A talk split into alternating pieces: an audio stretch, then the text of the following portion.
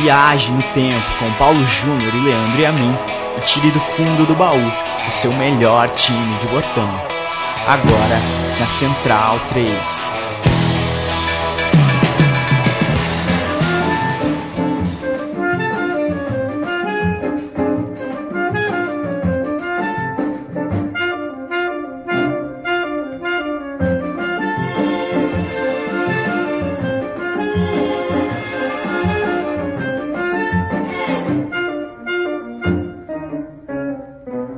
Mocinho bonito, perfeito improviso do falso granfino. No corpo é atleta, no crânio é menino, que além do ABC nada mais aprendeu. Queimado de sol, cabelo assanhado, com muito cuidado. Alô você, salve salve, meu time de botão no ar para falar dele.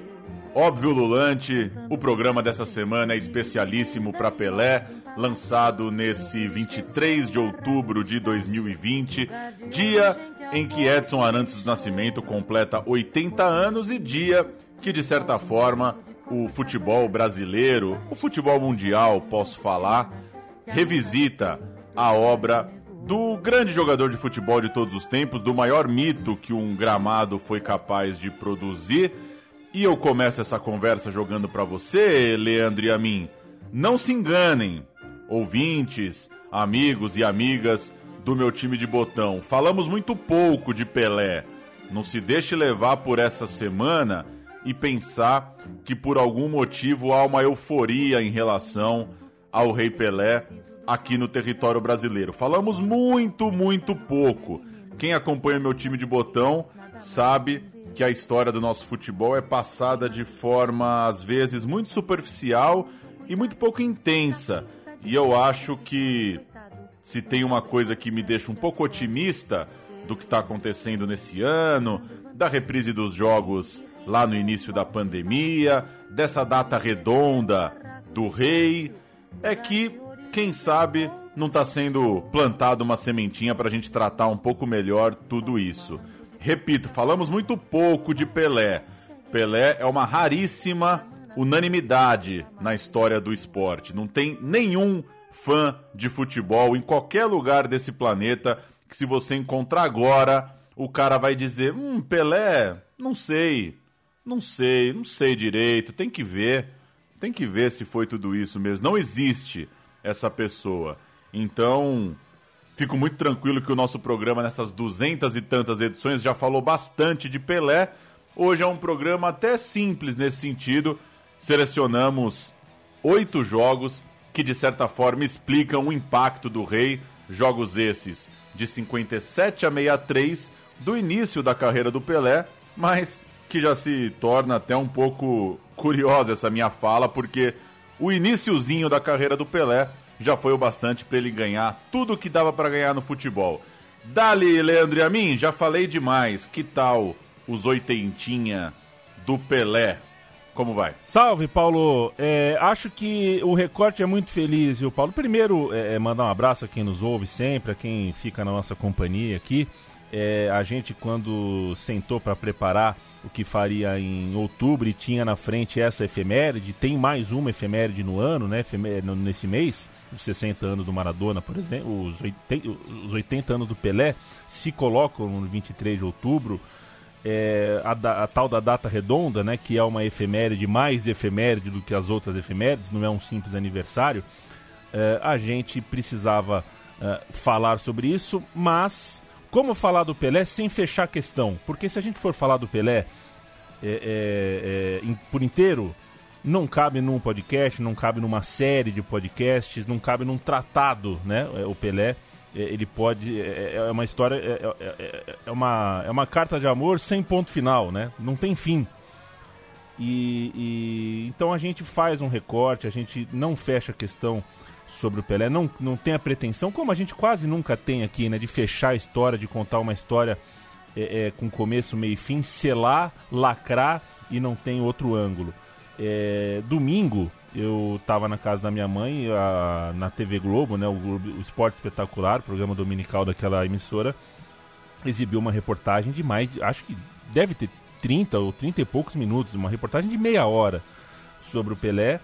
É, é, e é, é, é, é sobre isso que a gente está tratando, né? É, quem tem como, uma televisão como a Globo, quando é, dá meia hora da sua programação para uma reportagem, a gente, tá, a gente entende que é, aqui, o nosso podcast, o nosso Meu Time de Botão, a gente não, não, não, precisava em uma hora fazer a mesma coisa, contar uma história inteira, começo, meio e fim. Então acho que é, fiquei bem feliz com esse nosso recorte. Espero que quem nos ouve é, é, também goste, porque, é, é, afinal de contas, de 57 a 63, é, o futebol brasileiro acho que sofreu a sua maior uh, uh, metamorfose, foi a maior mudança, não só, não só de, de expectativa, mas de astral mesmo, né? E, e isso tudo passa pelo que o Pelé conseguiu fazer é, com a bola e também sem a bola. Né? Todo personagem, toda, to, toda a figura uh, que, o, que o Pelé representou desde o começo. É, é, é, isso aí, já basta que a gente conte um pedaço, esse primeiro momento. E é isso, são 80 anos, por isso um jogo para cada década, digamos assim. A gente vai contar oito jogos da, da história do Pelé. E hoje é, é, é, assim, um cara desse tamanho, a gente acaba é, tendo até um pouco de formalidade para pensar, às vezes, né? Quando eu paro para ver alguma coisa ou escrever alguma coisa que tem o Pelé, tem um reflexo meio formal, é como se fosse uma coisa ritualística, é como se fosse uma coisa que a gente tem, que, tem mesmo que tratar, é, é tem que dar uma endireitada na espinha, uma impostada na voz porque é coisa séria. A gente gosta muito de se divertir aqui, a gente se diverte, a gente vai dar risada ao longo do programa, com certeza. É, é, antes do programa estávamos falando sobre Papa Francisco e Stepan Necessian, né? Que beleza. É, mas na hora de falar do Pelé, é, é, a, gente, a gente dá uma segurada, porque é, é, uma, coisa, é uma coisa séria demais pro, pro, pro nosso capital afetivo, porque a gente ama, que é o futebol, que é o esporte brasileiro. A partir da, do surgimento do Pelé, a gente vive num outro Brasil, numa outra possibilidade de Brasil, pelo menos do ponto de vista simbólico, que é o que o esporte representa essencialmente. É, mas acho que ele também transformou a gente uh, de forma prática ao longo da sua trajetória como, como persona, né? como uma pessoa pública, Pelé, muito, muito forte, com uma abrangência muito, muito grande. Vamos nessa, tô de acordo, concordo contigo que não dá muito para fazer um programa sobre Pelé, né? É muito pouco. Então a gente, de certa forma, sugere oito jogos aqui, uma lista até genérica, jogos não tão surpreendentes, imagino eu, para quem já acompanha o programa, para quem acompanha o futebol de forma né, mais próxima, mas que de certa forma ajudam a contar um pouco por que, que falaram tanto desse moleque? O que, que tinha de tão especial? Por que, que aquele moleque com 16 anos já era tudo que era? E por que, que com 21, 22 anos o Pelé já tinha ganhado absolutamente tudo? Vou começar então com o jogo de número 1, 7 de julho de 1957, Brasil 1, Argentina 2. Estreia e gol na seleção contra a Argentina. Estamos falando de Copa Roca no Maracanã, jogo no Rio de Janeiro, dia 7, jogo no Paquembu, em São Paulo, dia 10. Esse era o combinado ali do duelo Brasil-Argentina. A seleção vinha jogando bastante naquela temporada. O ano de 57 começou com o Campeonato Sul-Americano, time ainda comandado pelo gigantesco Oswaldo Brandão. Aquele 11 do Brasil perdeu para a Argentina por 3 a 0 em Lima e assim deixou a Albi Celeste com o título. Time brasileiro desse sul-americano tinha Joel, tinha Evaristo, tinha Didi, tinha Pepe, não ganhou. Começou 57 sendo batido pelo seu vizinho e rival. Só para fazer o serviço, tá, Paulo? A, a gente começou o programa ouvindo uma canção chamada Mocinho Bonito, tá? Eu sei que tem gente que procura depois o que a gente põe aqui, né? O nosso sobe som. É, Mocinho Bonito é uma música cantada pela Doris Monteiro, uma carioca. É, foi uma das músicas do ano de 1957 no Brasil, segundo os alfarrábios é, que nós temos à disposição, amigos que somos de Caio Quero, Fernando Vives, a dupla monstrona do podcast Travessia. É, mocinho bonito, então a gente começou o programa ouvindo. Logo na sequência, uh, dessa, dessa Copa, desse confronto, né, essa derrota para a Argentina por 3 a 0, rolaram os dois jogos com o Peru pelas eliminatórias da Copa de 58. A Venezuela desistiu do pleito, então virou um triangular, é, é, é, um triangular sem uma das vértices, né? Virou um, um, um ida e volta por uma vaga, virou um mata-mata, um confronto simples. A seleção brasileira empatou em Lima, ganhou no Maracanã, gol do Didi, Folha Seca. Alô, Paulo Júnior, apresentador do Folha Seca. Cadê você, Paulo Júnior? e se garantiu no Mundial uh, de Seleções o Brasil para 58. Chegamos em abril de 57 e significou o fim da linha para o Evaristo na seleção. O Evaristo de Macedo foi vendido do Flamengo para o Barcelona e quando depois tentou a liberação para a Copa de 58, acabou tendo a sua viagem para a Suécia vetada pelo clube catalão. Todo aquele contexto de jogadores na Europa com dificuldade de defender a seleção brasileira, outros tempos, jogar fora do Brasil te deixava praticamente fora, praticamente impossibilitado de jogar com a camisa amarela naqueles dias. E dá para lembrar a passagem do Brandão pela seleção por duas coisas. Ele levou o Zizinho de volta ao time e ele deu chance para Garrincha. Foi com o Oswaldo Brandão que o Garrincha ganhou mais espaço exatamente depois desses jogos contra os peruanos, nesse primeiro semestre de 57, então, o Garrincha ia ganhando espaço com a camisa da seleção. Mas acontece que o Brandão caiu e assumiu no seu lugar o lendário Silvio Pirillo. Ele foi. É, é, ele fez dois jogos em junho contra Portugal e ganhou os dois. A linha de frente daquele Brasilzão do Pirillo tinha Garrincha Pagão, Del Vecchio, Didi e Canhoteiro, depois o Tite. Só que tinha, uh, além desse dessa linha de frente, mais o Tite, um menino que estava voando em Santos e atendia pelo nome de Edson. Abril de 57, o tal do Pelé, se firmando no time da Baixada, marcou um gol contra o Corinthians, marcou dois gols contra o Guarani, marcou mais um gol contra o São Paulo, marcou então em três jogos seguidos. No mês de maio, Pelé fez contra o Palmeiras, fez contra o Londrina, dois em cada um, fez depois contra o América, contra o Vasco, fez num jogo contra o Lavras, fez num amistoso contra o Belenenses, era gol atrás de gol. O tal do Pelé de fato correspondia à expectativa. E ele ainda fez três gols, é, fez gol inclusive nos três jogos de um combinado Santos e Vasco que rolou mais ou menos aquilo, ali naquela época. Então, aqueles meses de março, abril, maio de 57 foram muito bons para o Pelé. Pelé chegava a julho de 57 com 16 anos e 9 meses e 25 gols marcados na carreira veio, claro, a convocação para a tal da Copa Roca, jogo, como eu disse lá no início, 7 do 7 de 57, Maracanã. O Brasil, Castilho, Paulinho de Almeida, Bellini Oreco, Zito Jadir, Maurinho Mazola Del Vecchio, Luizinho Trochilo e Tite. A Argentina. Argentina de Carrizo, Pizarro, Urrio Labetia, Jan Sierra, Néstor Rossi, Vairo, Corbata, José Herrera, Miguel Juárez, Angel Labruna e Ramon Moyano. O técnico era o grande Guilhermo Stabile. É, corbata é gravata, tá? Em espanhol, viu, Paulo? É, o, ah, é? é? o volantão aí da Argentina era o famoso gravata. A gente vai ouvir um repórter argentino sobre o jogo, um servição ali, um Léo Batista deles, e depois um portunhol maroto e bonito do Pelé com a repórter argentina chamada Pinky, falando sobre essa partida, essa sua primeira experiência no Maraca.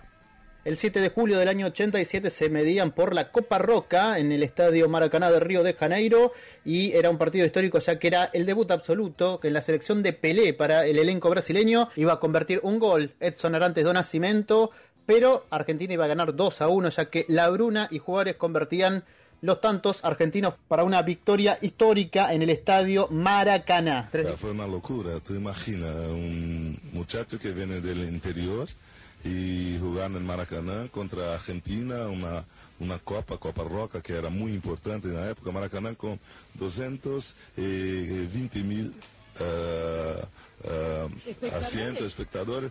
Este día tenía 180 millones de, de espectadores. Entonces, para você ver, para um niño que está empezando, foi, um, foi uma, uma loucura. Mas tuve a sorte também. ¿Y ese gol Argentina cómo fue? Ese gol, me acuerdo bien, una jugada de medio campo, después hice el cruzamiento, entré en la área, debería un jugador argentina e hice el gol. Ese fue el primer gol con la camisa de, de la selección de Brasil. Y esto me ha dado toda la confianza, porque de ahí, con 17 años, me llamaron para el primer mundial en Suecia cuando yo tenía 17 para 18. Y ahí Brasil ganó el campeonato mundial. Y fue una sorpresa para todo el mundo. Todo el mundo decía, ¿quién es este Pelé? ¿Quién es este Pelé? Eh, nadie, nadie sabía. Y Brasil también tenía un equipo de joven. Y fue cuando el, el, el editor francés de Paris Match dijo, nació un rey. El muchacho se llama Pelé. Do banco, Pelé viu Labruna abrir o placar para os visitantes e no intervalo o técnico Pirilo voltou com Moacir no lugar do Mazola e Pelé foi entrar no lugar do Del Vecchio aos 20 do segundo tempo. Ele precisou de 11 minutos, Pelé marcou aos 31, seu primeiro gol, portanto, ali saindo do banco da seleção. A Argentina ganhou aquele jogo de 2 a 1, mas a marca do moleque estava lá. Bota o moleque, Pirilo. Ele entrou e marcou. Três dias depois, quando reencontrou os vizinhos em São Paulo, o Brasil ganhou por 2 a 0, agora com Pelé titular e novamente marcando dele foi o Pelé que abriu o placar. Para fechar essa historinha da primeira convocação, do primeiro jogo do Pelé, na sequência do ano, em setembro, o Brasil jogou a finada Taça Bernardo Higgins com uma seleção baiana, portanto não tinha Pelé. Em maio de 58, quando a Copa já se aproximava, o Pelé estava no bolo, com certeza estava no elenco, foi reserva num amistoso contra o Paraguai, entrou e fez um gol. Contra a Bulgária, saiu jogando, fez dois gols. E quando viajou para a Copa do Mundo, o Pelé tinha seis jogos e cinco gols pela seleção.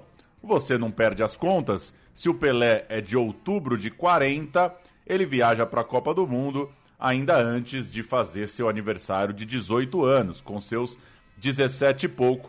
Pelé, seis jogos, cinco gols pela seleção. Esse foi o comecinho do rei. Eu, com 17 anos, jogava na quadra da Unicid, primeiro ano de jornalismo. E já não era fácil. Fico imaginando é, se eu tivesse que vestir a azul é, comprada do nada lá na, na Suécia, né? A azulzinha, comprada por causa da cor do manto da Nossa Senhora Aparecida para jogar uma final de Copa. Mas vamos deixar a seleção de lado um pouquinho. Vamos para o jogo 2. É, o Pelé já provou na Copa do é, já provou com a seleção, já provou no Maracanã do que era capaz, provaria ainda na Copa do Mundo o que faria. A gente, é, em 25 de fevereiro de 58, tem uma outra amostra é, do, do, do, que, do que era, do que seria o Pelé. Vamos falar de Santos 5, América 3. É o jogo na qual a primeira crônica, é, é, é, a primeira vez que a crônica brasileira chama o Pelé de rei. E no caso não é qualquer crônica, é uma crônica do Nelson Rodrigues. Uh, são jogos emblemáticos, é uma era emblemática e o Pelé, o Santos de 58 do Pelé é realmente é, um caso à parte é, dentro da história maravilhosa que o Pelé e o Santos construíram naquela época.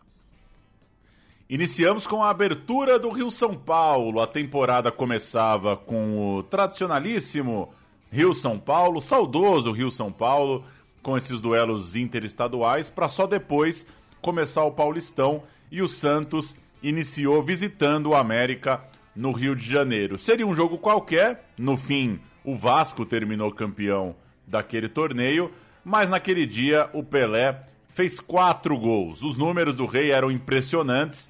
Pelé já tinha feito 65 gols na temporada de 57 e começava aquele 58 mostrando toda a sua força. Como você citou, Leandro e a mim, o registro desse jogo é porque dias depois, em 8 de março, o Nelson Rodrigues escreveu sua primeira crônica sobre Pelé muito entusiasmado com a atuação diante do América. Era a primeira vez que um texto colocava o Pelé como rei.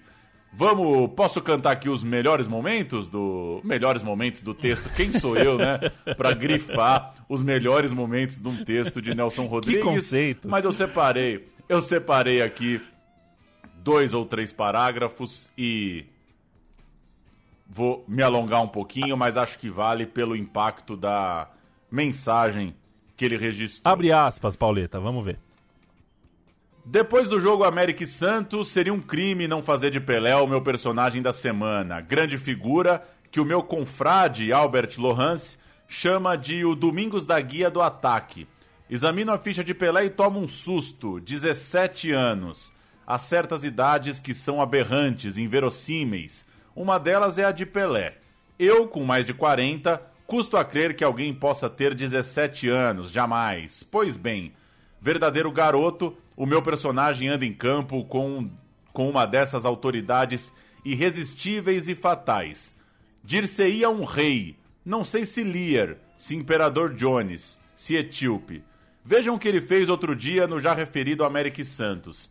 Enfiou, e quase sempre pelo esforço pessoal, quatro gols em Pompeia. Sozinho, liquidou a partida, liquidou o América, monopolizou o placar. Ao meu lado, um americano doente estrebuchava. Vá jogar bem assim no Diago que o carregue. De certa feita, foi até desmoralizante.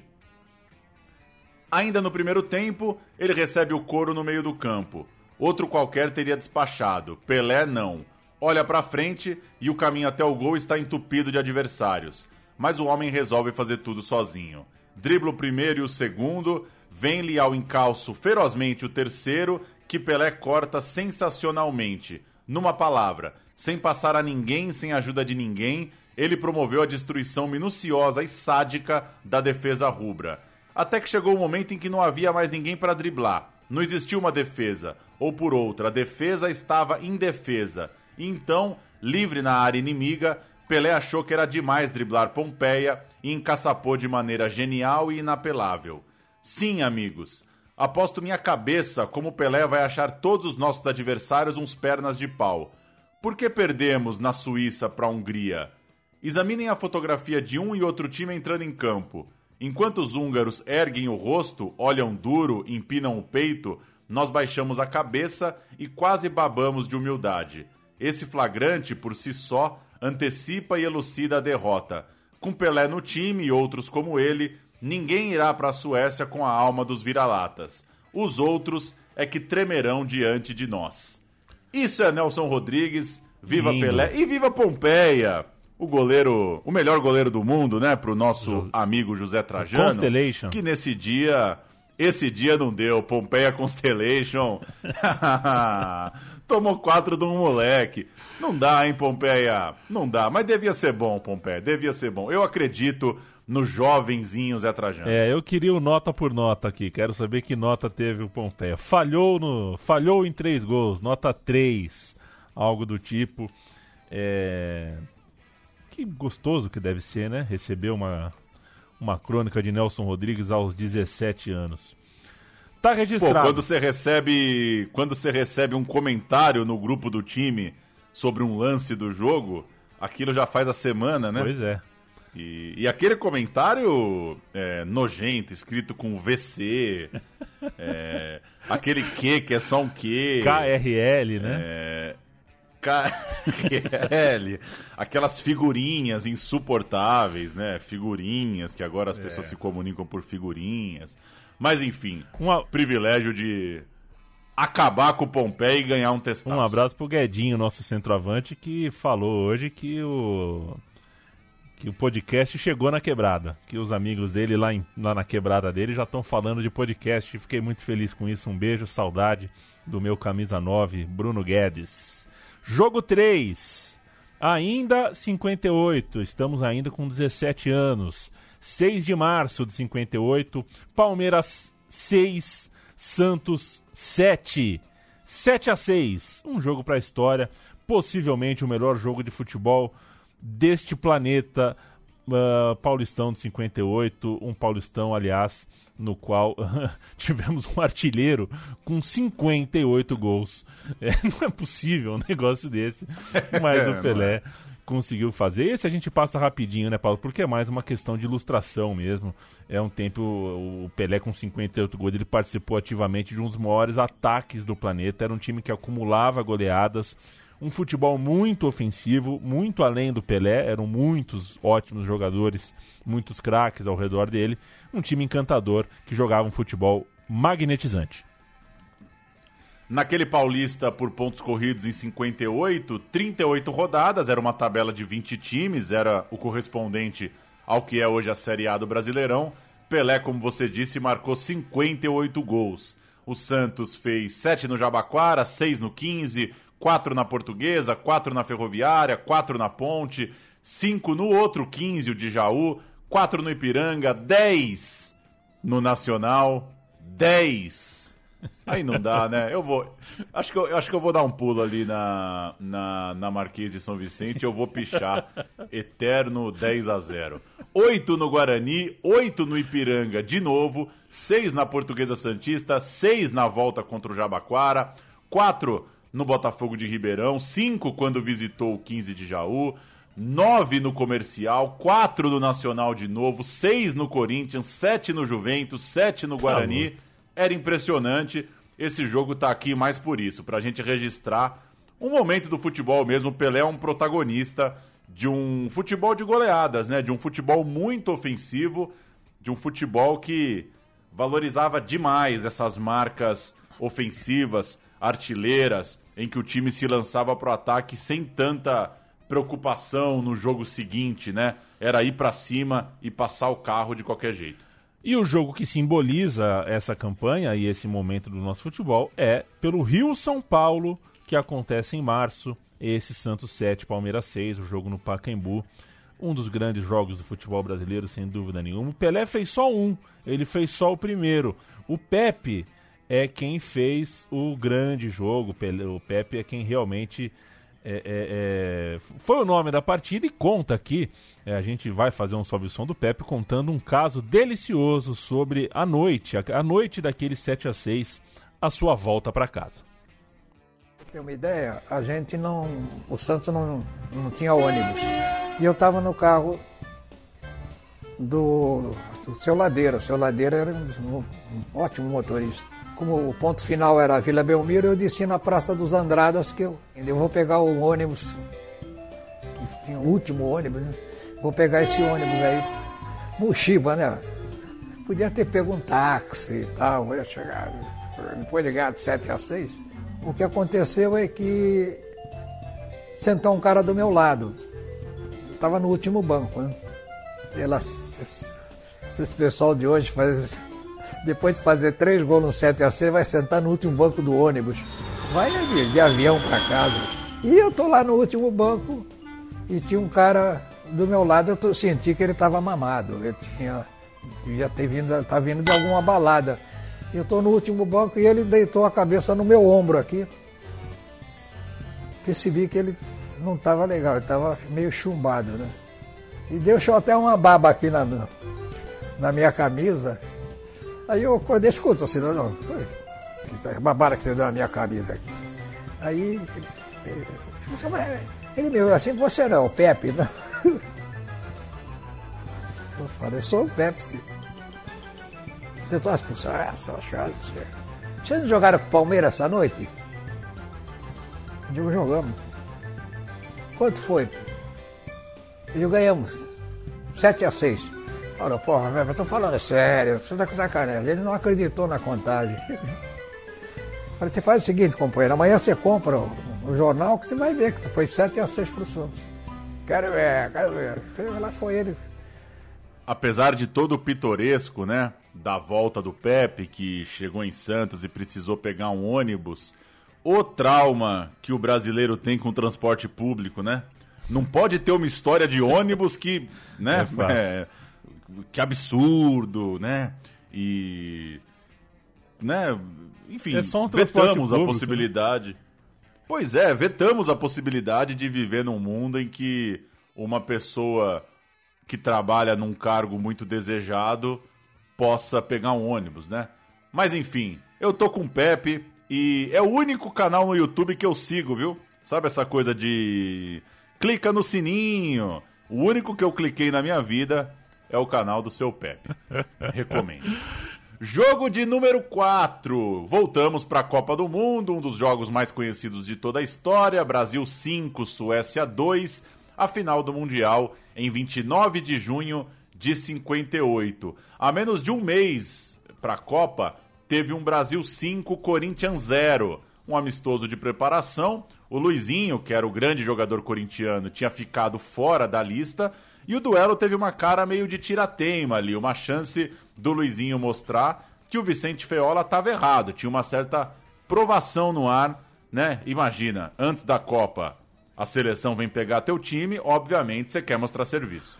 O Pelé foi titular, mas acabou uh, uh, substituído quando tentou uh, driblar o Ari Clemente, levou um bote errado, pegou no joelho, né? e doeu. O Pelé sentiu o joelho, o médico Hilton Gosling é, é, é, examinou, olhou. O Mário Américo era o fisioterapeuta, também examinou, também olhou. E o Pelé, com essa dor, com essa pancada, passava a ser dúvida para a Copa do Mundo. Eles chegaram a achar, inclusive, que não daria tempo para o Pelé se recuperar. E já na Europa, é, o Pelé ficou de fora do 4 a 0 preparatório, né? Brasil e Fiorentina, 4 a 0 depois um outro 4 a 0 sobre a Inter de Milão, o Brasil se preparando para a Copa jogando contra clubes italianos. O Pelé ficou fora ainda dos dois primeiros jogos da Copa, né? O Pelé começa a Copa baleado, não pega a Áustria, não pega a Inglaterra, mas já estava aos poucos uh, uh, voltando aos treinos e voando eh, em alguns desses treinos pelo time reserva ao lado do Garrincha. Parece que tinha uma química ali entre Pelé e Garrincha, e por essa razão, não por outra, eles foram escalados contra a União Soviética, tinindo trincando em 15 de junho, ao lado de Gilmar, Dessordi, Bellini, Orlando e Newton Santos, Zito e Didi, Vavá e Zagallo. Completava o ataque, claro, Garrincha e Pelé entraram, uh, uh, saíram do time para jogar Garrincha e Pelé, o Joel e o Mazola. Esses dois foram para o banco, o técnico Feola e a União Soviética é sua, né, Paulão? A maior União Soviética de todos os tempos será Lev Yashin, Kezarev, Kizetsky, Kuz... Kuznetsov, Voinoi, Tsarev, Ivanov, Alexander Ivanov, Simonian, Igor Neto, Igor tá Neto tá perdido ainda. e Anatoly Ilin. O técnico era o estrategista Gaviro Cachalin. E aí, se alguém perguntar, quando é que você coloca dois nomes numa escalação de União Soviética? Só tem duas situações. Lev Yashin, sempre Sim. colocar o, o, o, primeiro nome, e quando o primeiro nome é Alexander, né? Quando o cara é um Alexander Ivanov, você mete o Alexander, a sonoridade é tudo. Somos operários do áudio. O Zito chegou pro Pelé e disse: Chegou nossa hora. E o Pelé respondeu: Justo nesse jogo, mais difícil, vale lembrar que isso já é andamento da Copa do Mundo, né? Veio o Nascimento, que era o coordenador da delegação, e reforçou: Você tá pronto? O Feola vai colocar você. E aí o Pelé ficava sabendo que ia pro jogo. Uma outra história famosa desse momento é que o psicólogo João Carvalhais disse pelo. Né, olhou os exames psicotécnicos. A seleção de 58, debaixo da, da, das asas de Paulo Machado de Carvalho, é, tinha uma. Era, era, uma coisa rígida ali, mas com bastante. com algumas coisas que depois viraram normais no futebol, né, com alguma disciplina mais pesada ali. E uma delas era essa invenção. Isso aí não deu muito certo, né? Exame psicotécnico para decidir é, em qual jogador é, poderia ser. Qual jogador era mais confiável do que o outro, esse tipo de coisa. Responde pergunta, faz um desenho, dinâmicas, não sei o que lá. E o Pelé era muito infantil, assim como o Garrincha também não tinha. É, é, segundo o resultado desses exames, né, não tinha competitividade necessária e nem muita compreensão é, do que estava fazendo ali. João Carvalhais, é, acredito na sua na, na, na sua boa intenção, tudo mais.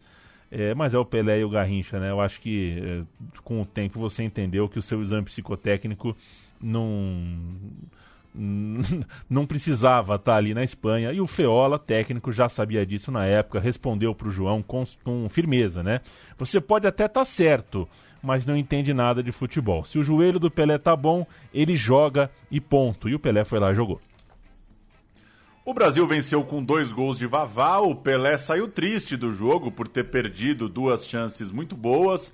Num chute, ele tentou dar uma cavada para encobrir o Yashin depois chegou a dizer que aquilo foi muita petulância de sua parte, né? Onde já se viu logo de cara, né? Tão jovem, já tentar dar um totó por cima de um dos melhores goleiros do planeta. Mas claro, no jogo seguinte a bola entrou, no seguinte entrou de novo, no seguinte entrou de novo, a porra da bola nunca mais parou de entrar e aquela cavadinha no Yashin talvez é, não tenha feito grande falta. O Pelé deixava a Copa campeão com seis gols marcados, quatro jogos como titular, já eram mais de 90 gols na carreira e o Pelé ainda estava há três meses de fazer 18 anos. Os números do Pelé são assustadores. E aproveito aqui, já que a gente citou os amistosos pré-copa, parem com isso de gols oficiais, gente. A história ela é escrita por nós. Cada vez que a gente alimenta um apagamento dos amistosos, a gente está deixando um legado nos Google, nos SEO, nas buscas, nos caralho das fotos e das artes e dos Twitter e de tudo. A gente está deixando um legado que apaga praticamente metade dos jogos da vida do Pelé, né? Podemos contextualizar? Sempre. Os campeonatos, o que, que era amistoso, o que, que era campeonato nacional, por que, que o Pelé jogava tanto campeonato regional. Claro que tudo isso faz parte do debate. Agora, listar, né? Listar os gols oficiais com essa nomenclatura oficial. Primeiro que ela, é, é, vou até ser irônico, oficialmente esse termo tá errado, né? Porque todo amistoso é um jogo oficial. Um amistoso ele tem que ter aprovação da federação local, ele é um jogo feito com uniformes, ele tem uma arbitragem registrada na federação. O amistoso é um jogo oficial. Então, o termo tá errado. O que me deixa ainda mais incomodado porque ele o erro, o próprio erro do termo, ele favorece esse apagamento dos jogos. Ele favorece com que a história acaba, acabe registrando esses jogos como jogos menores.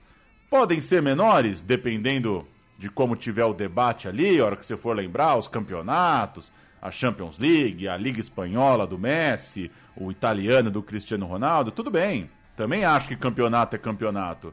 Agora, cada um jogou o que tinha para jogar, né? Vamos Sim. ser um pouco mais honesto com o tempo, né? Eu não conheço ninguém que viu o Pelé jogar que fala, pô, ele fez um golaço esse dia, mas. Era pirata. Era amistoso. É, era, era amistoso, então eu, eu vi ali, mas, puta, era amistoso, né? Então é a história está aí para ser escrita. Acho que tem ainda uma construção sobre um legado do Pelé que ela está atravessando esse tempo e que a gente, né? Falo a gente, todo mundo, né? Nós, pessoas vivas, nesse momento, nesse ano da graça de 2020, a gente está escrevendo essa história e vale tomar partido, né? De, de como a gente cede um pouco num debate que depois contra com, né? Vai contra a nossa própria formação, nossa própria relação com a bola. Brasil empezó a controlar. Babá volvió a marcar. Réplica casi idéntica del primero. Pase por la derecha y Babá. Ya en la segunda parte es Pelé quien aporta a su selección al marcar un gol espectacular. Recibe el pase con el pecho, elude al defensa con un lujo y define sin dejar caer la pelota. 55e minute de jeu à présent. Les spectateurs vont se régaler d'un but comme on n'a encore jamais vu à l'époque. Centre de Didi pour Pelé. Contrôle de la poitrine. Balle piquée au-dessus de Gustafsson et le futur roi Bas Svensson. Un but d'anthologie. Rolo para Zagallo. Zagallo espera a marcação do médio adversário. Passa por ele agora para dentro da área. Vai carregando. Bola recuada para Newton Santos. Nas proximidades da área. Tenta levantar para Pelé. Escorregou na hora para no peito domina. Drible espetacularmente. Vai tirar a magistral gol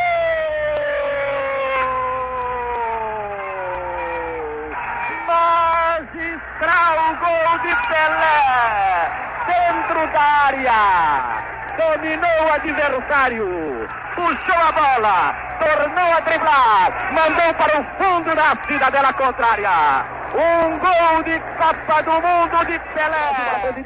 Jogo 5, Pauleta, 21 de junho de 59. Aí o Pelé com 18 anos e meio. Santos 4, Botafogo 1. É, na Vila Belmiro, não. Em Niterói, não. No Maracanã, não. No Pacaembu também não. O jogo foi na Espanha. E tá aqui citado porque é o primeiro, primeira vez que a Europa viu Pelé contra Mané. Deve ter sido uma experiência saborosíssima. Não são poucas as pessoas que vão dizer que os maiores times que, que, que eles viram são o Santos de Pelé e ou o Botafogo de Garrincha. Então, é, é, esse jogo certamente é um frisson. Se, se pela seleção brasileira, juntos, Pelé e Garrincha nunca perderam, alguns duelos entre os dois é, com seus esquadrões, né? Pelé de um lado, Garrincha do outro, ficaram para a história da bola. Os mais famosos, na verdade, são uh, aqueles em 63, né? O, naquele ano, em abril, o Santos goleou o Botafogo para vencer a Taça Brasil de 62, foi realizada no, no começo de 63, e em agosto, alguns meses depois, o Santos bateu de novo os cariocas pela semifinal da Libertadores, na qual o Santos seria campeão. Mas a gente fala aqui de um duelo simbólico, né? Anos antes, em 59, porque foi o ano da primeira excursão do Santos à Europa, uma viagem de grande repercussão, claro, depois do Zito e do Pelé terem sido titulares do Brasil no Mundial de meses antes. A viagem começou em 23 de maio, em Sofia, na Bulgária, ou Sófia, e aí né, vai, vai da relação de cada um com a língua mãe daquele país. Terminou em 5 de julho em Sevilha, na Espanha. O Santos fez 22 jogos em 9 países em 43 dias. Ganhou 13 desses 22. No caminho, tem duas vitórias muito simbólicas, muito lembradas pelo torcedor santista. goleada por 7 a 1 sobre a Internacional em Milão e a goleada por 5 a 1 contra o Barcelona no Camp Nou. Ali, já na reta final da viagem, o, o, o Santos tomou 5 a 3 do Real Madrid na Espanha, um jogo famoso por ser o único das duas grandes gerações de Santos e Real Madrid, né? foi a única vez que eles se encontraram. É, Santos do Pelé, Real do Di Stefano. 70 mil pessoas viram esse jogo no Santiago Bernabéu, com três gols do Henrique Mateus, um gol do Puscais e um do Gento. Para os brasileiros, os gols foram de Pelé, Pepe e Coutinho 5 a 3 para o Real Madrid. Aliás, o Rei Pelé já admitiu que por pouco ele não foi jogar no Real Madrid. Uh, aquele encontro entre os dois times suscitou um burburinho, um conversê, uma especulaçãozinha de leve, mas não rolou nada. O Pelé é nosso, o Pelé é, o Pelé é Santos, é, enfim. Veio depois disso um empate contra o Sporting, dois dias depois, né, o Sporting de Lisboa, o Sporting de Virgílio Neto. Então, enfim, Santos e Botafogo marcado no estádio do Deportivo La Corunha, o estádio Riazor, que fica à beira-mar. Não sei se você sabe, praticamente um beira-rio deles lá, o estádio Riazor, em jogo válido pelo troféu Teresa. É, no roteiro tá troféu Herrera. Eu sei, mas como faltou o Herrera no, no roteiro aqui, né? Eu gostei do troféu Tereza e não explicar nada, porque tem, tinha uma Tereza. Não, não, no Brasil era Maria Quitéria, né? Nada a ver com Tereza. É. Troféu Tereza Herrera, repercussão gigantesca, era um quadrangular, é um quadrangular bem importante na Espanha. Tereza Herrera foi uma mulher muito importante na Espanha, uma filântropa, é, uma abnegada da saúde naquele país. E lá vem o Santos. Lalá, Getúlio Pavão Mourão, Ramiro Zito Dorval, Jair, Afonsinho, Pelé e Pepe entraram Formiga e Coutinho. O Botafogo de Hernani, Tomé, Borges e Newton Santos, Ayrton e Chicão, Garrincha, Didi, Paulinho, Quarentinha e Zagalo. Entrou o Pampolini, que puta time, né? Tá louco. Que loucura isso daqui. Você imagina? O Maninho tá lá em, em tá lá no, dando um rolê lá no Riazor. O moleque torce pro La Corunha, sabe? 59. E aí tá rola um Santos e Botafogo. Não, não, não dá para explicar o impacto de um negócio desse. Aos 10 minutos, Pelé abriu o placar, mas foi anotado o saudoso offside. Na sequência, Afonsinho, que é o velho Afonsinho, né? Não é o prezado amigo Afonsinho. Não é, não é o prezado amigo. Se machucou, deu lugar a um moleque de 16 anos chamado Coutinho. Aí depois ficam falando que o raio vai cair de novo. Bicho, é, é, caía toda semana. O Coutinho também foi um senhor jogador de futebol. Entrou no lugar do Afonsinho. Ainda no primeiro tempo, Pelé sofreu um pênalti, teve uma chance clara de gol, foi derrubado. E Pepe fuzilou da marca da Cal 1 a 0 para o Santos. O Pelé ampliou, o Coutinho fez o terceiro já aos 25. O Zagallo fez um golaço sem ângulo, chutou de longe, diminuiu para o Botafogo. E aos 32, o Pepe marcou o quarto. Mais de 40 mil pessoas tiveram o privilégio de assistir aquele Santos 4, Botafogo 1, com um nível de futebol que é incomparável, né? Dois times brasileiros oferecendo num gramado espanhol o que tinha de melhor no futebol daquele tempo.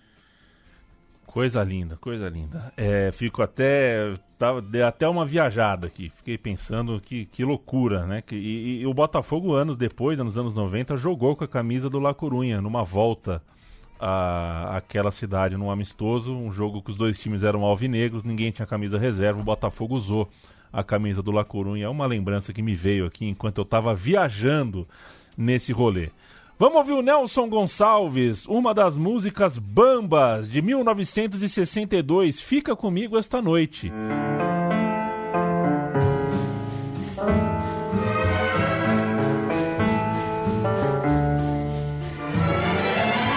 Fica comigo esta noite e não te arrependerás. Lá fora o frio é um açoite, calor aqui tu terás. O Nelson Gonçalves está cantando porque a gente pisa em 62, ano novo aqui da nossa história. Sexto jogo da trajetória do Pelé, a primeira Libertadores brasileira, Santos 3, Paulo Júnior Penharol 0. A gente vai fechar essa lista com três jogos meio óbvios, né? Jogos que dão a dimensão do tamanho do Pelé. Passado o bicampeonato da Copa do Mundo com a seleção brasileira, claro, com Pelé contundido, isso todo mundo lembra. Ele rapidamente tratou de ganhar Libertadores, Mundial e mais um título nacional para aos 21 anos já ser um jogador que tinha ganhado tudo na carreira. A Libertadores de 62 tinha uma fórmula muito simples e que inveja dessa fórmula. Iam os campeões dos países. Oh, beleza. Ponto. A Venezuela não mandou representante, então você faz as contas, tem os 10 países da Comebol, sobraram 9. A Libertadores foi formada com três grupos de e o três. Suriname, hein? Os três campeões. É escanteado, né, cara? Não pira em jogar, não? Escanteadaço, né? Escanteadaço. Será que tem lá um, um meu time de botão Suriname é possível, clamando por um lugar na Comebol, Pois né? é. Nove times, três grupos de três. Os campeões das chaves vão às semifinais e encontram o quarto time, que é o defensor do título, no caso, o Penharol. Fórmula redondinha, né? Vão os campeões, o atual dono da taça entra na semi e a finalíssima deu exatamente Santos e Penharol. O Peixe desafiando o atual campeão. Era o primeiro campeonato desse tipo para o Santos, né? Em 60 jogou o Bahia, em 61 o Palmeiras, então de certa forma aquela decisão era a prova de grandeza para o Peixão. A ver se o time do Lula, né, o técnico do Santos, ganhava uma grande final internacional contra uma das principais camisas da América. Tinha essa conotação no jogo, né? Embora fosse uma unanimidade a qualidade do Santos. É, sempre tem alguma coisa que a gente pode dar aquela forçada, né? aquela fustigada. Ó, tem mais isso para provar, ó, tem mais esse passo para alcançar. E esse jogo, essa final, era é, uma dessas ocasiões e foram três partidas. Né? No primeiro jogo em Montevidéu, deu Santos de virada 2 a 1 O Spencer, o mítico Spencer, abriu para os uruguaios. E o Coutinho, 19 anos, virou para nós. Dois gols do Couto. Dias depois, na Vila Belmiro, veio o troco. Dia triste, com certeza. 3 a 2 para os uruguaios. Em ambos os jogos, quem jogou foi o Pagão, já que o Rei Pelé estava machucado. Mas na terceira partida saiu da jaula o monstro e é, quase um mês depois né, de espera para essa terceira partida, o Pelé estava recuperadaço e pronto para outra. O contexto aqui é importante. Era o primeiro Santos e Penharol da história e o jogo na Baixada foi aquele conhecido como Noite das Garrafadas. Muita confusão, revolta da torcida e a história de fato é muito curiosa. O time da casa precisava do empate, né? Tinha ganhado no Uruguai, precisava empatar na Vila. Mas no segundo gol do Penharol, o gol do Spencer, o goleiro Gilmar, veja você, reclamou que o Sacia tinha jogado terra em seus olhos me lembrou os nossos amigos dos Gigantes do Ringue, é. né? O que, que era aquele, aquela luta que jogava limão no olho tem do cara, isso, né? É, alguma coisa assim. Uma garrafa foi atirada das arquibancadas na revolta Santista e acertou o bandeirinha. O jogo ficou parado um tempão, no fim voltou e o Penharol fez mais um. Os Santistas reclamaram muito de uma falta no Calvê, mas não, não adiantou. E aí vem o grande lance do jogo. O Pagão chegou a empatar a partida, 3 a 3 Seria o gol do título. O Santos jogava pelo empate, mas o árbitro chileno, saudoso Carlos Robles, disse que o jogo já estava encerrado. Teve volta olímpica, teve festa, era o gol do empate, mas o juizão falou que só deixou rolar aquela pataquada que ele estava com medo de apanhar. O bicho estava pegando, ele deixou quieto. Passou umas horas, e a Comebol confirmou na súmula que o jogo foi 3 a 2 Já tinha acabado o jogo na hora do terceiro gol do Santos. Imagina. Eu não consigo, não dá, quer né? dizer, imagina, né? Como é que vai imaginar? Você ganha a Libertadores e no dia seguinte a súmula conta que você não ganhou. Ou que seja, doideira. tinha um jogo extra em campo neutro. E aí o detalhe, a partida devia ter acontecido antes, mas aí o Santos fez jogo duro. O Santos queria um árbitro europeu para a partida estava revoltado com toda a palhaçada que tinha acontecido na Vila, conseguiu emplacar um árbitro europeu. Aí, aí peraí, aí é o Hunter Thompson, ah. né? A, a, história da ah. viagem do Léo Horn é, é a pauta, né? Aí, aí o Léo Horn chegou, sabe-se lá onde dormiu, onde é que ficou, mas o tal do Léo Horn holandês apitou o jogo em Buenos Aires, mas a grande cascata do Santos era que o Santos queria recuperar seu camisa 10, né? Quanto mais Sim. tempo tivesse nesse lenga-lenga, onde vai ser o jogo, quem vai apitar, o juiz rouba pro Penharol, querem ferrar o Brasil. Enquanto enrolava nesse papo, o Pelé ia fazendo lá a sua a sua a sua borracha, o seu gelo, passava um doutorzinho. Você já passou doutorzinho? Já passei, já passei. É, passava um doutorzinho, uma Calminex de cavalo, né? Que depois foi vetada pelos veterinários. Depois de uma vida usando Calminex de cavalo, chegaram à conclusão que pode que ser um pouco pesado, né? que era para cavalo. Enfim, que saudade de bater uma bola Nossa fedendo a Calminex, hein? Nossa Aquela areinha senhora. na mão fica até terça-feira. O Pelé se tratou, foi pro jogo e faz uma diferença você ir para uma final da Libertadores com Pelé. Gilmar, Mauro Calvé e Lima, Zito e Dalmo, Dorval, Mengalvo, Coutinho, Pelé e Pepe, um dos times clássicos, técnico Luiz Inácio Lula. Mentira, só Lula. Que time, hein? Penharol, Maidana, Lescano, Nubercano, Omar Caetano e Néstor Gonçalves. Gonzalez e Matossas, Pedro Rocha, Spencer, José Sacia e Juan Roya. O técnico, o Sir, Sir. Bela Gutman. Uh, o primeiro gol foi meio contra. Tem lugar que escreve contra, tem lugar que dá pro Coutinho. Eu daria pro Coutinho, mas eu nunca fiz uma súmula de Libertadores. O Coutinho chuta, a bola desvia no Caetano. Pra mim, Gol do Coutinho, dá o gol pro atacante, porra. Depois o cara, né, vai passando os anos, ele pode falar que fez o gol na final da Libertadores, cacete. Gol do Coutinho, mas meio gol contra do Caetano. E o Pelé fez os outros dois. Ele voltava pra dar o título inédito ao Santos.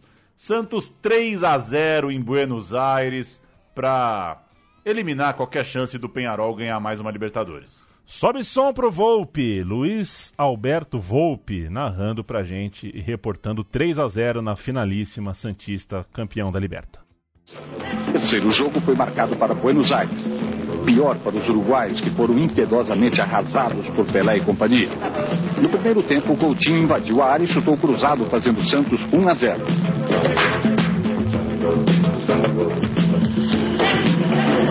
O segundo, marcado no segundo tempo, foi feito por Pelé.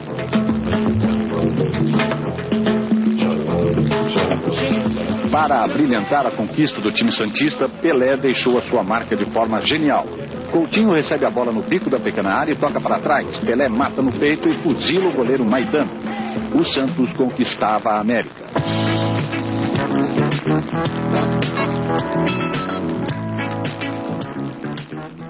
Jogo 7, o penúltimo da nossa curadoria aqui, né, Pauleta? 11 de outubro daquele ano também, 62, é, ganhou a Liberta, vai jogar o Mundial de Clubes. Benfica e Santos, o primeiro brasileiro a ser campeão do mundo. Benfica 2, Santos 5. É, que momento, que jogo, que, que, que, registro da história do nosso futebol, né? Passado três jogos do Paulistão, é, depois de ganhar a Libertadores tudo mais, tinha o Mundial, duelo contra o poderoso Benfica. É, do jeito que a gente gosta e sonha que um dia voltasse, né? 19 de setembro no Maraca e depois joga em Lisboa. É, esse jogo no Maraca foi o primeiro Pelé versus Eusébio, né? Foram três na história. Esse foi o primeiro. E o Santos, com o mesmo time que ganhou a Libertadores, fez 3 a 2 no Benfica no primeiro jogo no Maraca. E o resto é história, né? 11 de outubro de 62, o maior jogo da vida do rei, segundo ele próprio. Não sei se ele já falou isso de muito jogo, mas já falou algumas vezes que esse foi o dia. Olavo jogou no lugar do Mengal, viu Lima jogou um pouquinho mais adiantado e por um respeito ao Benfica, vamos cantar o time português. Costa Pereira, Jacinto Santos, Raul Machado, Domiciano Cavém, Fernando Cruz, Humberto Fernandes, Mário Coluna, José Augusto, Santana, Eusébio e Antônio Simões. O técnico era o chileno Fernando Riera. Agora, é impressionante a, a, a estabilidade dos nomes portugueses, né? Hoje, em 2020, os nomes brasileiros é, dos anos 60 soam, tem muito nome que soa, né? Mengalvio, é, você fala, não, esse é nome, nome de velho, né? Nome antigo. Dorval. Dorval. É... Então, mas esses nomes são nome de velho só por causa desses caras, é, né? Tem isso também, mas é impressionante como em Portugal tá estabilizado, né? O goleiro chama Costa Pereira, tipo... Pois o, é. Hoje tem, o, o goleiro, com certeza o goleiro de algum desses famalicão da vida aí é Costa Pereira também. Já... Um Fernando Cruz fazendo na lateral é, esquerda ali. Jacinto Santos, Humberto Fernandes, é, são os mesmos nomes. Parabéns pela estabilidade. Pelé fez. O que não tem é um dalmo, né? Não um tem. dalmo no Santos não tem mais, não né? Tem. Não vai surgir mais um dalmo, realmente. Uh... Pelé fez um gol, Pelé fez dois gols, Coutinho fez o terceiro, Pelé fez o terceiro dele no jogo quarto do Santos e Pepe fechou a, a conta Santista. Cinco gols dos três gênios, né? Coutinho, Pelé e Pepe. No meio do segundo tempo, o Santos vencia por 5 a 0 e é, os ingressos para o famoso terceiro jogo, né, o jogo de desempate, que fossem jogados, despejados na privada. Eusébio e Santana diminuíram perto do fim, mas era pouco, era tarde demais. 5 a 2 dentro do Estádio da Luz. O Rei era campeão do mundo antes de fazer 22 anos e o Valdir Amaral narra aqui os três gols do Pelé. A gente separou os três gols marcados pelo Pelé no jogo. Cabeçote abriu para Pepe na ponta canhota. Vai encerrando o Pepe. Já driblou o jogador que era Raul. Fechou, cruzou, gol do Santos. Cruzou, tira o rasteiro jogador Pepe. Entrando pelo comando do ataque. Pelé, sua majestade Pelé. Quase de carrinho sobre a bola. Pelé, o inaugura o marcador. Soltou Pepe, cruzado para Zito, deixou para Pelé, invade pelo comando. Atenção, atenção. Sensacional o gol de Pelé, uma joia, um primeiro gol de Pelé, pela sua decisão, pelo seu senso de oportunismo, pela sua penetração e pelo tiro fortíssimo à esquerda de Costa Pereira. Pelé, a pérola negra, Pelé, sua majestade, o rei do futebol. Segundo gol do Santos, 18 na etapa final. O Santos está um passo do título mundial de clubes campeões. Vence por 3 a 0. Bom lançamento de Zito para Pelé. Invade Pelé. Ganha a área. Apontou. Tirou. Defendeu Costa Pereira. Largou. Entrou Pelé. Gol! Pelé! É realmente um jogador fenomenal e por isso mesmo, veja Teixeira, quase todo o estádio do Benfica está aplaudindo o terceiro gol da Pérola Negra e Sua Majestade Pelé invadiu, chutou, defendeu Costa Pereira e voltou e tirou no canto o quarto gol do Santos que liquida, a meu ver, as últimas pretensões que ainda tinha o Benfica. Jogo de número 8, passando a régua, 2 de abril de 1963. Botafogo 0, Santos 5. Final atrasada da Taça Brasil do ano anterior. O Pelé tem seis títulos nacionais pelo Santos. Ganhou a Taça Brasil 61, 62, 63, 64, 65. E depois ganhou o Robertão de 68. E a gente fecha esse ciclo dos oito jogos nesse desse início de carreira, né? Carreira absurda, meteórica do Rei, com a decisão do campeonato de 62, decidido já em 63, como um símbolo, né, dessa hegemonia santista naqueles anos de Taça Brasil. Eram anos impressionantes, tudo isso que a gente contou aqui, ganha a Copa do Mundo em 68, aí tem a Libertadores, ganha a Libertadores, tudo isso contribui para que o nosso sentido de ter um campeonato nacional, um campeonato mais abrangente, né? Então, é, tá tudo interligado. E eram anos realmente impressionantes, é, de muito crescimento do nosso futebol e de se impressionar mesmo, se magnetizar com o Santos, com o Pelé. É um ciclo pós-lesão na Copa do Mundo, né? Que o Pelé sofre em 62. Ele eh, ganha a Copa, mas não joga porque se machuca. É, é, enfim, é uma época que consolida quem mandava. O Santos mandava no futebol brasileiro. Agora, quem dá bola é o Santos. É, o hino que virou pirata em algum momento da minha vida, na minha infância, era o hino oficial. Em agosto veio a Libertadores, em outubro veio o Mundial, em novembro veio o Campeonato Paulista, virou o ano, teve o Rio São Paulo, em março de 63 e em abril a Taça Brasil da temporada anterior. Muita competição e o Pelé uh, uh, nas cabeças em todas elas. O Pelé ganhava o continente, o mundo, o estado, qualquer recorte que você fizesse do futebol tinha Pelé nas cabeças. É, ele fez muita coisa em num período aí de 10 meses, né? Marcou 63 gols em 62 e 67 gols em 63. Tá louco, Pelé. Então a gente fecha com o Santos e Botafogo que valia o título de campeão brasileiro. Jogo de ida no Paquembu, Santos 4 a 3 e o Pelé passou em branco. Um absurdo.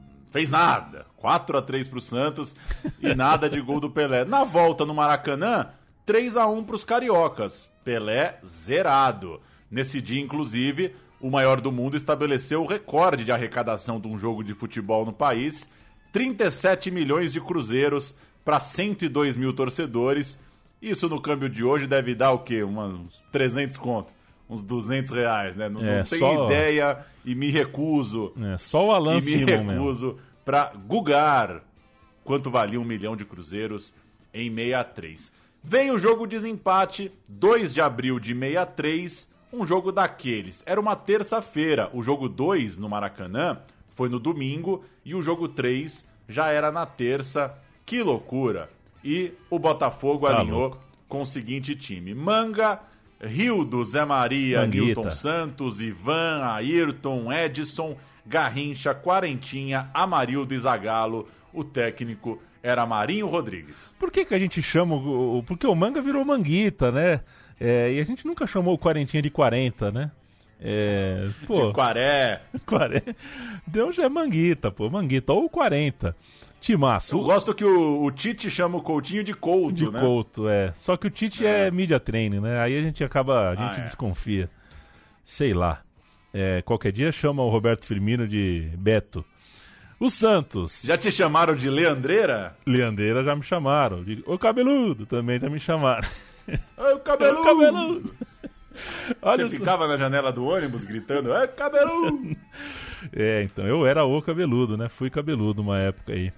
Ah, você era o alvo. Eu era né? o alvo, eu era o alvo, já As fui. crianças ainda gritam assim do ônibus, ah, São Paulo! Eu São Paulino.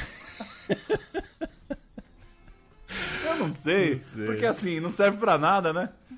Não serve É pra só, nada. é, só pra, é só pra chatear mesmo. É um afago, é um afago, é, é- não, não, não é violento, não provoca, não chega em lugar nenhum. Ai, cabeludo!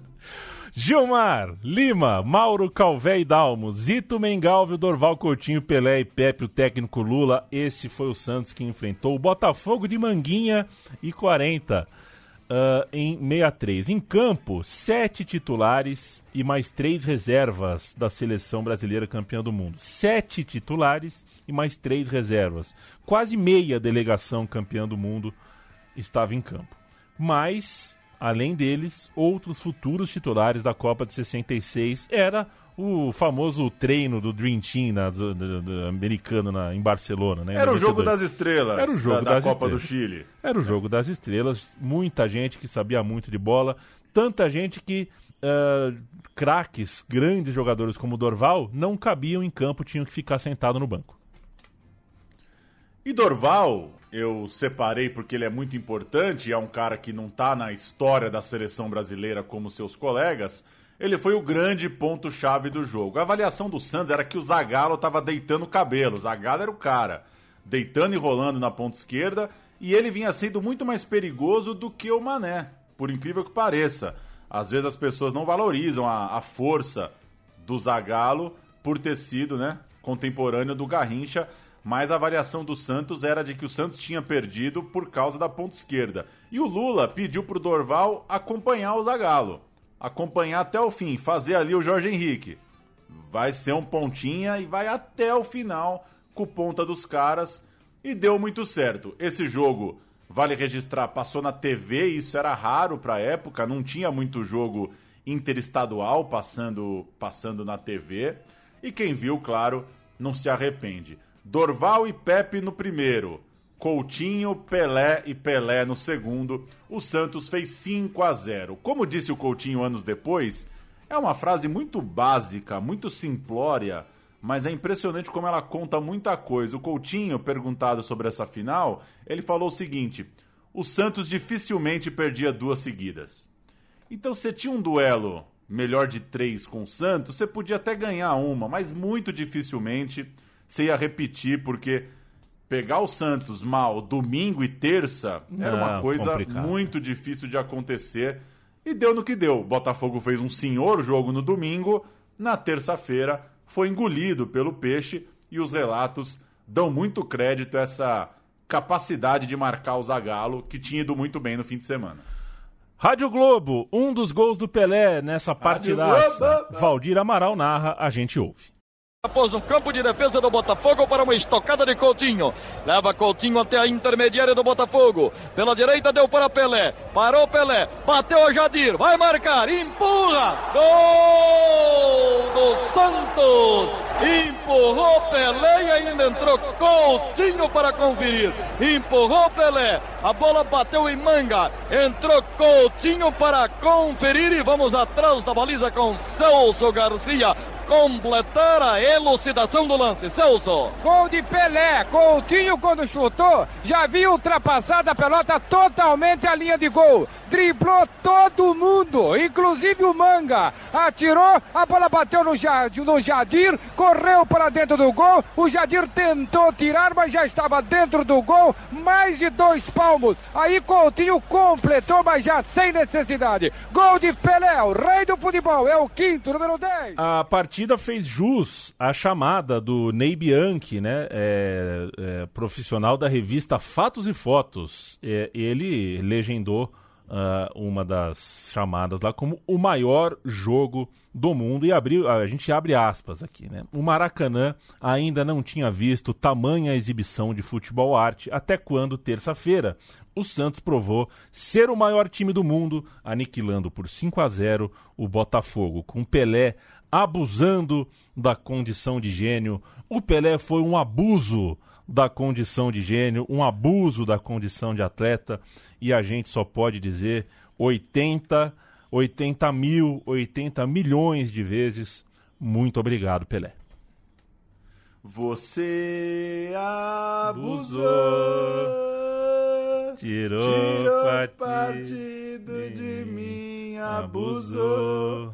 Ainda bem que a gente não faz live, né? Porque É. o delay pra fazer a segunda voz, a capela, ela tem derrubado muito, Muito. cantor bom. Você abusou é Antônio Carlos e Jocafe? Eu não sei se a música é deles. Eu É, lembro eu- de ver isso com a capinha de Antônio Carlos e Jocafe. Depois pro- Que eu não tenho ideia se eram Santos, se eram Botafogo, o que que eram no fim das contas.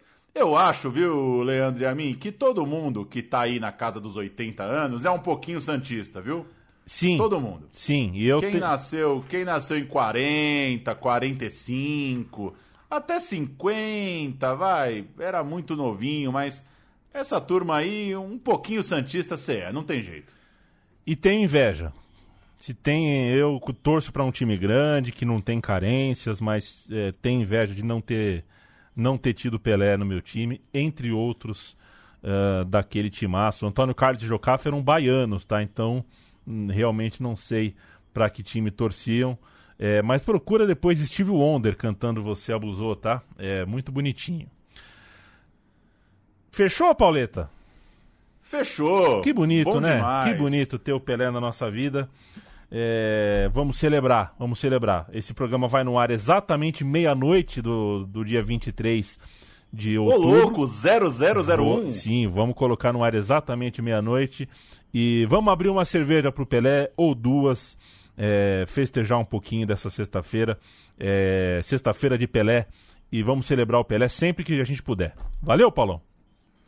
Valeu demais. Seguimos falando de Pelé de tempo em tempo, né? Quem acompanha o meu time de botão sabe que alguns desses jogos estão em outros programas por aí, né? Tem Sim. programa para Santos e Benfica, tem os programas das Copas, tem programa para Pelé e Garrincha. Então, vira e mexe, a gente atravessa e cruza com o homem. Viva Pelé, espero que de alguma forma a gente tenha motivado aí os nossos ouvintes a ler alguma coisa, buscar um vídeo, buscar um relato, buscar um pouquinho do que representou o Pelé. Não acho exagero dizer que se não houvesse Pelé, a gente não seria tão fritão por bola como a gente é. Tem quem acha que isso é arrogância do brasileiro sobre futebol. Eu acho que a gente foi é, mal educado mesmo, né? Quando você é criado na, na bisnaguinha com requeijão, depois é difícil comer bolacha sem né, bolacha de É. água e sal. Então, a nossa formação é com esses caras aí, acho natural. A gente é meio folgado com futebol mesmo. Ninguém mandou ter nascido, né, no, na mesma terra que esses caras.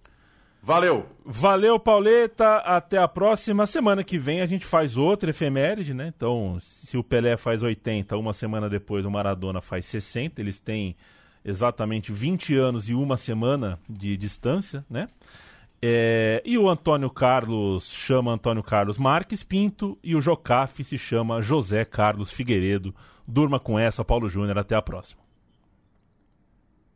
Falou!